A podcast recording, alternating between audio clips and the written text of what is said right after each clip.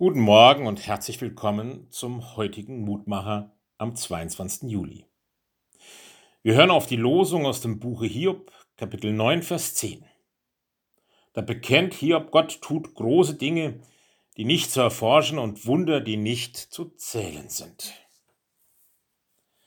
Wenn man weiß, dass nach der Hiobs Botschaft diesen Hiob großes Leid, schwere Schicksalsschläge getroffen hat, wundert man sich, über dieses so positiv klingende Bekenntnis.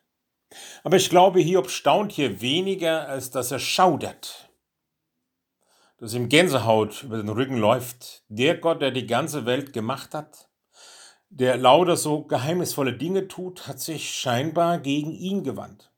Es ist für Hiob ein Rätsel, warum Gott so an ihm handelt.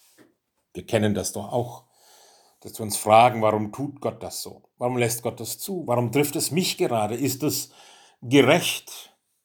Wir verstehen Gott nicht. Was ich an Hiob allerdings auch entdecke, ist, dass er an Gott bleibt. Er klagt ihm dieses Rätsel. Er klagt ihm seine Not. Und ich denke, das ist das, was wir von Hiob lernen dürfen, dass wir in allem und bei allem an Gott dranbleiben. Kein Hehl machen aus unserem Schaudern, aus unserer Wut, dass wir klagen und benennen, was uns betrifft, aber an Gott bleiben. Denn dann gilt das, was Jesus im Lehrtext für den heutigen Tag sagt. Mit dem Reich Gottes ist es so, wie wenn ein Mensch Samen aufs Land wirft und schläft und steht auf, Nacht und Tag. Der Same geht auf und er wächst und er weiß nicht wie. Von selbst bringt die Erde Frucht. Gott bleibt an uns dran, sagt Jesus. Dafür stehe ich Jesus ein, dass Gott an dir dran bleibt, wie wundersam und wie unheilvoll dir alles erscheinen mag. Dazu lädt uns der Lehrtext und die Losung heute ein.